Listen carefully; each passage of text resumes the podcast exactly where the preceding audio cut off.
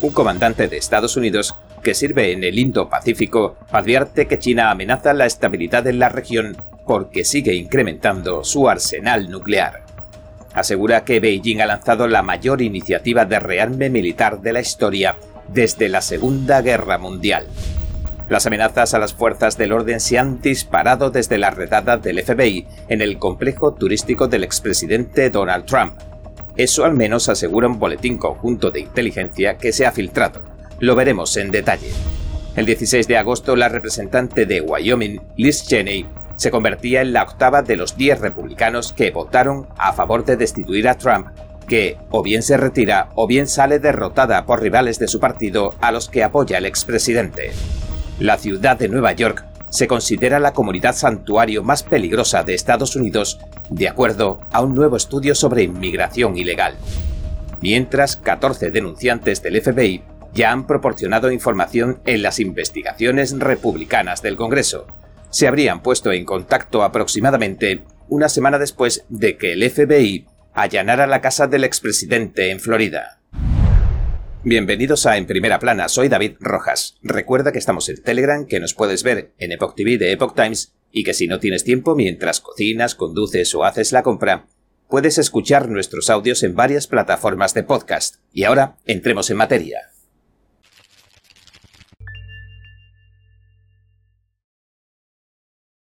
Un comandante de Estados Unidos que sirve en el Indo-Pacífico advierte de que China amenaza la estabilidad de la región porque sigue incrementando su arsenal nuclear. Asegura que Beijing ha lanzado la mayor iniciativa de rearme militar de la historia desde la Segunda Guerra Mundial. El almirante John Aquilino, comandante estadounidense del Indo-Pacífico, hizo estas declaraciones después de que China se opusiera al pacto de defensa AUKUS. Este acuerdo dotará a Australia de submarinos de propulsión nuclear, Beijing alegó por su parte que planteaba riesgos de proliferación nuclear, es decir, que puede provocar un rápido aumento en la cantidad que se fabrican de armas nucleares. Aquilino respondía a las objeciones de China en una conferencia de prensa en Indonesia. Dijo lo siguiente. Si quieren hablar de armas nucleares y de la preocupación que supone una carrera armamentística nuclear, todo lo que tienen que hacer es mirar a la RPC, República Popular China. La RPC es la única nación que está aumentando su arsenal nuclear en este momento. También calculó que China tenía 300 silos nucleares en marcha mientras se celebraba la conferencia, según informó el Washington Times. Además, según una hoja informativa que publicó el Departamento de Defensa de Estados Unidos el año pasado, China lleva un ritmo tan acelerado de rearme nuclear que podría llegar a disponer de hasta 700 ojivas nucleares listas para lanzar en 2027. El informe también afirmaba que China podría estar planeando disponer de al menos 1.000 ojivas para 2030, lo cual superaba la cifra que pronosticó Estados Unidos en 2020. El informe detalla que la República Popular China posiblemente ya ha diseñado una incipiente triada nuclear. Estos tres componentes serían el desarrollo de un misil balístico con capacidad nuclear que se pueda lanzar desde el aire, así como la mejora de sus fuerzas nucleares, tanto terrestres como marítimas. Cuando hizo estas declaraciones, Aquilino se encontraba en Indonesia para el ejercicio Super Garuda Shield, o escudo Super Garuda. El propósito de este ejercicio militar conjunto anual es mejorar la cooperación regional, más de 5.000 soldados de Estados Unidos, Indonesia, Japón, Singapur y Australia participaron en el ejercicio que se celebró del 1 al 14 de agosto. Muchas otras naciones como Canadá, Francia, India o el Reino Unido se sumaron solo como naciones observadoras. Las amenazas a las fuerzas del orden se han disparado desde la redada del FBI en el complejo turístico del expresidente Donald Trump. Eso al menos asegura un boletín conjunto de inteligencia que se difundió el 12 de agosto. El documento también advierte que amenazaron con volar un explosivo frente a la sede del FBI y señala lo siguiente. Este boletín se comparte a la luz de un aumento de las amenazas y actos de violencia, incluyendo los encuentros armados con las fuerzas del orden, el Poder Judicial y el personal del gobierno, en reacción a la reciente ejecución por parte del FBI de una orden de registro que autorizó el tribunal en Palm Beach, Florida.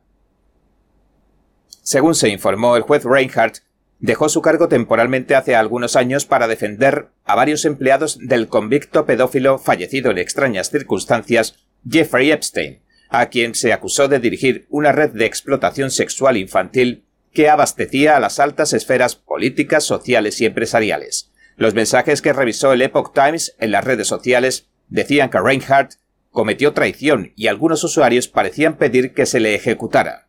El boletín señala que un hombre llamado Ricky Schiffer Jr. intentó entrar por la fuerza en la oficina del FBI en Cincinnati, Ohio, el 11 de agosto. Según el boletín, el examen de sus dispositivos y de su actividad en Internet arrojó que tenía lo que califica como una creencia anti-FBI. De acuerdo al boletín también, Schiffer pedía que se hagan con armas para matar a las fuerzas del orden federales. Aseguraba que estaba luchando en una guerra civil. Schiffer publicó algunos mensajes en Truth Social, la red social de Trump, según las capturas de pantalla del documento. En una publicación decía a sus seguidores, si no tienen noticias mías es cierto que intenté atacar al FBI. El grupo de medios y tecnología de Trump le dijo al Epoch Times por correo electrónico lo siguiente. Truth Social no tolera las amenazas violentas o la incitación en nuestra plataforma. Trabajamos para eliminar inmediatamente cualquier publicación de este tipo en Truth Social y cooperamos con las fuerzas del orden.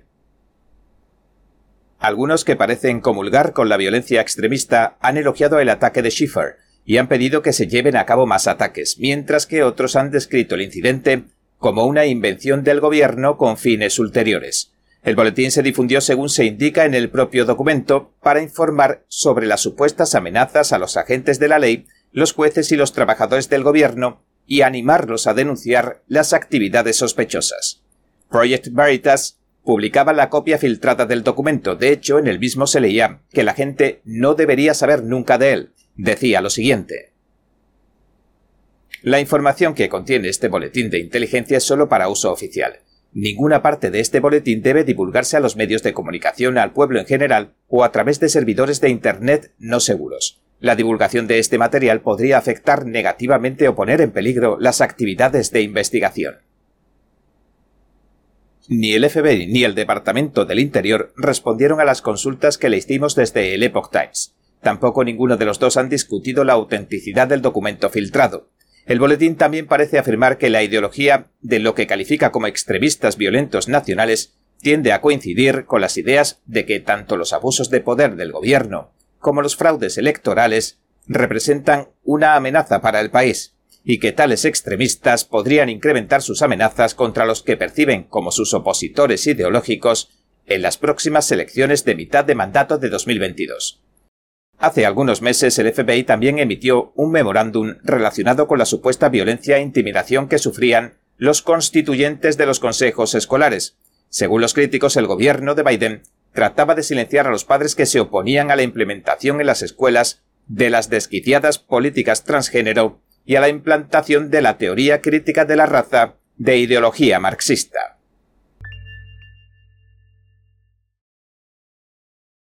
La eterna belleza de la pintura realista al óleo. Magnífica, expresiva e inspiradora. El sexto concurso internacional de pintura figurativa de NTD guiado por la pura autenticidad, belleza y bondad. Lo invita a unirse con nosotros en un viaje de retorno al arte tradicional. Premio de oro, 10 mil dólares. Para más detalles, visite oilpainting.ntdtv.com.es.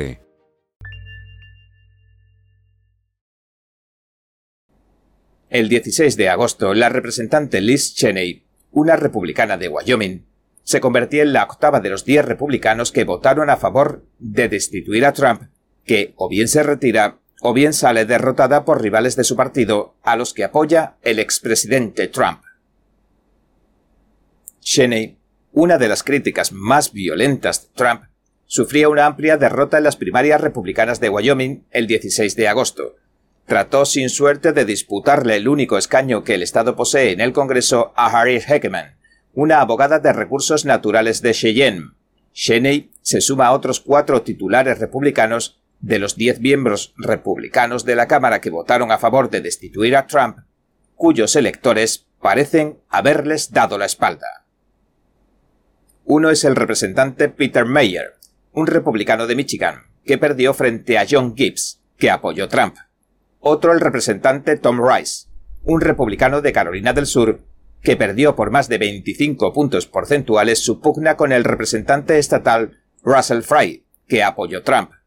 Y otro es el representante Jaime Herrera Butler, un republicano de Washington, que perdió por un estrecho margen frente a Joe Kent, que apoyó Trump. Otros cuatro decidieron retirarse en lugar de presentarse en 2022.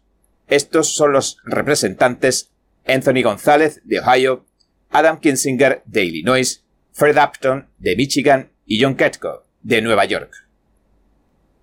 Los dos únicos de los diez republicanos que pasaron las batallas primarias y optarán a las elecciones generales son el representante de Washington, Dan Newhouse, y el representante de California, David Valadao. La ciudad de Nueva York se considera la comunidad santuario más peligrosa de Estados Unidos, según el informe que ha publicado el Instituto de Derecho de la Reforma Migratoria. La ciudad ya había sido nombrada como la segunda peor comunidad santuario en el anterior ranking de 2019, pero según el nuevo informe, desde entonces la ciudad ha redoblado sus peligrosas políticas de santuario para ganarse el vergonzoso primer puesto. Las llamadas comunidades santuario se niegan a cooperar con el Servicio de Inmigración y Control de Aduanas de Estados Unidos, OIC, en la captura de extranjeros ilegales. En su lugar, los liberan en la comunidad para que causen estragos en el país según afirma el informe, las jurisdicciones santuarios y ley también sirven de imán para otros tantos extranjeros delincuentes. Por supuesto, su sola presencia hace que esas comunidades sean más peligrosas tanto para los residentes legales como para los que se encuentran ilegalmente en Estados Unidos. La ciudad de Nueva York ocupa el primer lugar en la nueva lista de las peores comunidades santuario de Estados Unidos, seguida de Los Ángeles, Chicago, Filadelfia, San Francisco, Minneapolis, Seattle, el condado de Wake en Carolina del Norte, el condado de Middlesex en New Jersey y Portland en Oregón. Dale Wilcox, el director ejecutivo y consejero general del Instituto de Derecho de la Reforma Migratoria, dijo en un comunicado lo siguiente. Estas comunidades se han ganado su lugar en esta lista debido a que sus líderes actúan de una forma asombrosamente pobre a nivel de la ciudad, el condado y el estado. Los datos muestran abrumadoramente que las políticas de santuario conducen a más crímenes, miedo y muertes. Los líderes de estas comunidades no deberían escapar a la rendición de cuentas por el daño que han causado. Sus residentes se merecen mucho más. Aunque el alcalde de Nueva York, el demócrata Eric Adams, Llegó al cargo a principios de este año prometiendo tomar medidas contra el aumento de la delincuencia, ha seguido apoyando las políticas radicales a favor de los extranjeros ilegales de su predecesor, el exalcalde Bill de Blasio, un demócrata de extrema izquierda. Adams apoya el estatus de santuario de la ciudad que acoge a los extranjeros ilegales. El ayuntamiento aprobaba a principios de este año una inexplicable ley que apoyó Adams, y que otorga a los no ciudadanos el derecho a votar en las elecciones locales. En junio un tribunal estatal invalidaba la ley por considerar que infringía la Constitución del Estado. El instituto presentó un escrito ante el tribunal oponiéndose a la ley. En 2019, la ciudad de Nueva York liberaba a más de 7.500 extranjeros ilegales, incluidos algunos con condenas por asesinato y abuso sexual. Ese mismo año la ciudad prohibió el término legalmente correcto extranjero ilegal, e impone una sanción de 250.000 dólares a los infractores. La representante estadounidense, Alexandria Ocasio Cortez, demócrata de Nueva York, ha exigido que se elimine el Servicio de Inmigración y Control de Aduanas. Califica a los centros de detención fronterizos también como campos de concentración. La segunda de la lista, la ciudad de Los Ángeles, es ahora un refugio seguro para los delincuentes gracias al fiscal de distrito George Gascon, quien asumió el cargo a finales de 2020. Hace poco una iniciativa para destituirlo no alcanzó por poco el número de firmas requerido, según señala el informe. Incluso el sheriff del condado de Los Ángeles, el demócrata Alex Villanueva, dijo a principios de este año que el crimen se había vuelto algo rentable con Gascón en el cargo, y añadió lo siguiente. Estamos teniendo a gente de fuera del condado, de fuera del estado, que se viene aquí a Los Ángeles para hacer robos con allanamiento de morada y hurtos. Los extranjeros se están viniendo aquí a robar. Sin embargo, al mismo tiempo el propio Villanueva impide que se cumplan las leyes de inmigración. En 2020 decía que apoyaba que se prohibieran de forma permanente las transferencias de ilegales de las fuerzas del orden al servicio de inmigración. Argumentó para defender su postura lo siguiente. No hay mayor amenaza para la seguridad pública que un millón de inmigrantes indocumentados que tienen miedo de denunciar un crimen.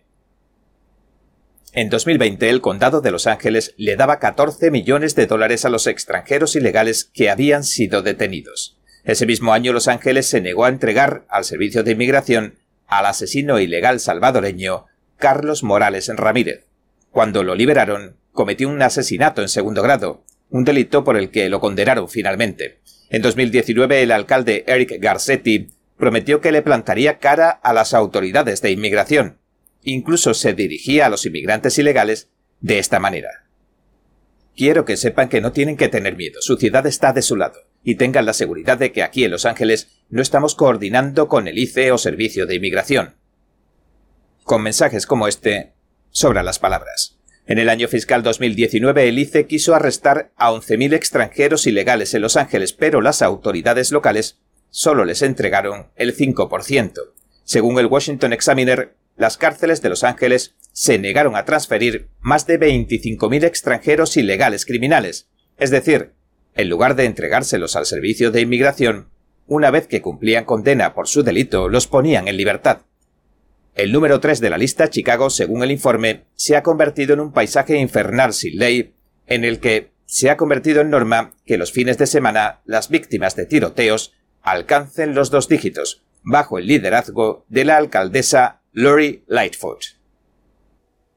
Además, la policía de Chicago detiene a muy pocos sospechosos. En 2021 registró más de 800 homicidios, una cifra récord que la ciudad no había alcanzado desde hacía 25 años cuando empezaron a registrar estos hechos. En 2020, mientras Chicago se enfrentaba a la pandemia y a un aumento de la delincuencia sin precedentes, Lightfoot emitió una orden ejecutiva. Los extranjeros ilegales podían acceder a todas las prestaciones de la ciudad. Ese mismo año también firmó una ordenanza local que prohibía a los funcionarios de la ciudad trabajar con el servicio de inmigración para detener a los extranjeros ilegales, aunque tuvieran juicios penales pendientes o pertenecieran a pandillas. En 2019, la fiscal del condado de Cook, la demócrata Kimberly Fox, trabajó para evitar que se pudieran expulsar del país a los extranjeros ilegales que cuentan con crímenes en su haber. En abril de 2022, Illinois comenzó a ofrecer atención médica gratuita a algunos extranjeros ilegales. El estado tiene una de las mayores poblaciones de extranjeros ilegales de Estados Unidos. Tom Homan, miembro principal del instituto que realizó el informe y exdirector interino del ICE, dijo que las jurisdicciones enumeradas en el nuevo informe están fallando a sus residentes. Homan señaló lo siguiente. Las comunidades de inmigrantes tampoco quieren delincuentes en sus barrios. Las víctimas y los testigos de delitos no quieren que el delincuente vuelva a sus comunidades para buscar venganza. Todas las comunidades merecen protección contra los delincuentes, pero las políticas de santuario ponen a las comunidades de inmigrantes en mayor riesgo de delincuencia. Cada minuto que pasa, el mundo está cambiando vertiginosamente. NTD Noticias le trae información objetiva, veraz y sin agendas ocultas. Infórmese de los acontecimientos que impactan a Estados Unidos, Latinoamérica y el mundo, con los mejores análisis de expertos e informes especiales. NTD Noticias, periodismo independiente con los temas más relevantes que muchos medios no se atreven a reportar. Síganos en Epoch TV y el canal NTD en español, en YouMaker.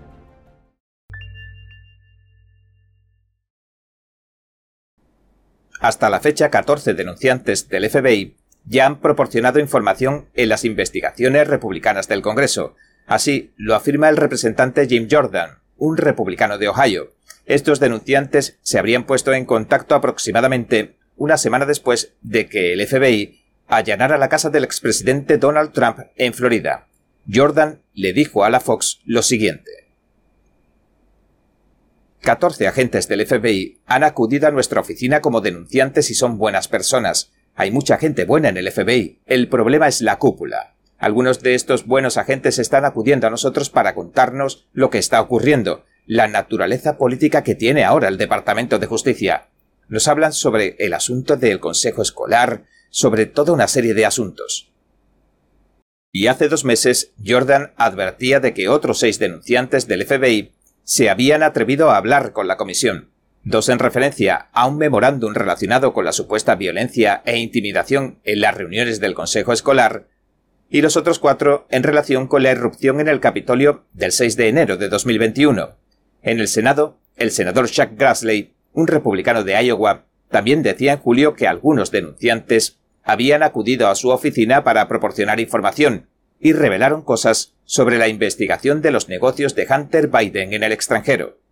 Jordan, por su parte, dijo en referencia a las elecciones de mitad de mandato lo siguiente.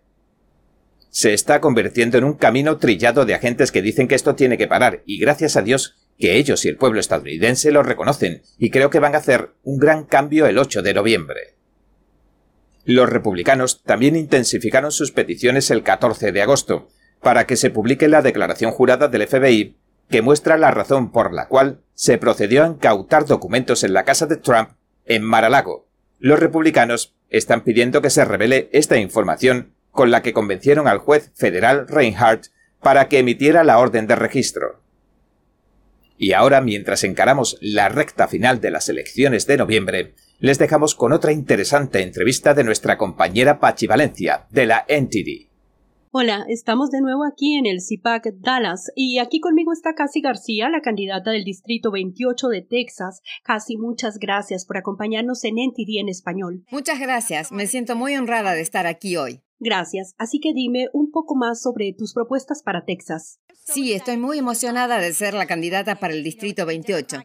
Lo han controlado los demócratas durante 110 años y estoy compitiendo contra un titular que ha estado allí durante 17 años. Ha estado en el cargo desde 1987 y la razón por la que me postulo al Congreso es para defender la fe, la familia y la libertad.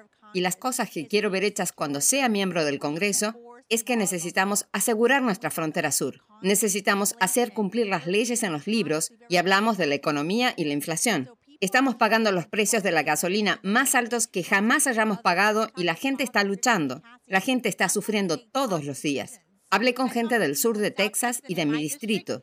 No tienen más dinero en el bolsillo. Están luchando por poner comida en su mesa. Sí, así que tocas algo muy importante porque también los medios de comunicación creo que están jugando un gran papel en esto y ha habido ataques recientes a los candidatos latinos e incluso a Mayra Flores, que fue elegida recientemente. ¿Cuál es tu opinión al respecto? Eso es muy interesante. Los medios de comunicación pueden llamarnos Latinex o latinos de extrema derecha porque somos conservadores. Al final del día, en primer lugar, somos estadounidenses. Nos importa mucho este país.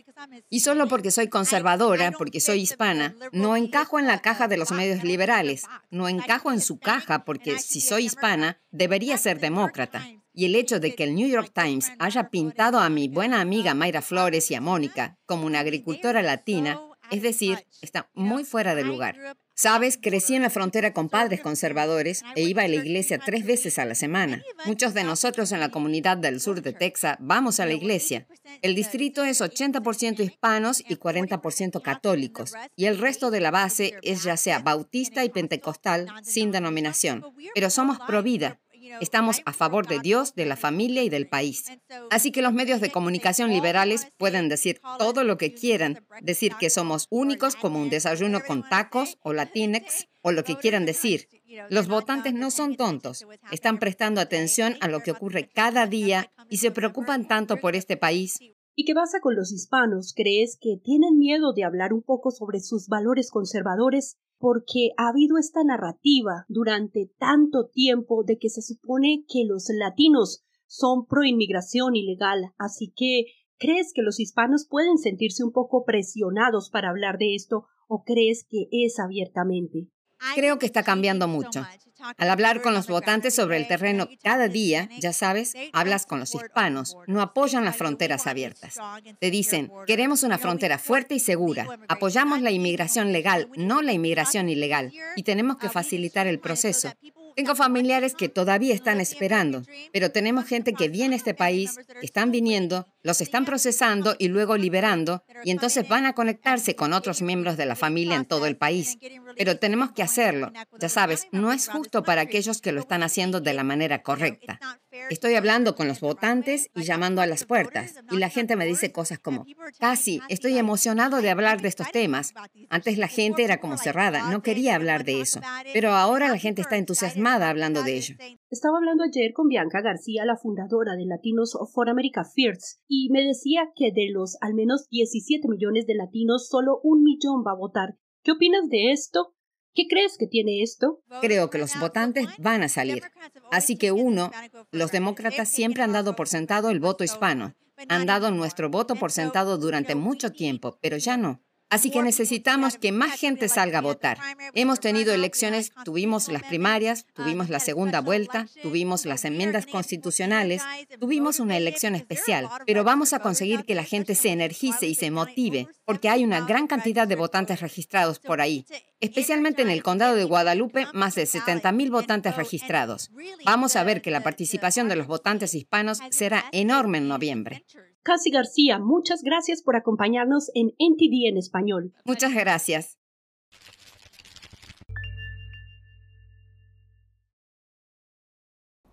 Bien, este ha sido nuestro episodio de hoy. Gracias por sintonizarnos. Si te gusta nuestro programa, por favor, no olvides darle a me gusta, suscribirte y compartir este vídeo con tus amigos y tu familia, porque todo el mundo merece conocer los hechos. Una vez más, gracias por ver en primera plana. Nos vemos mañana.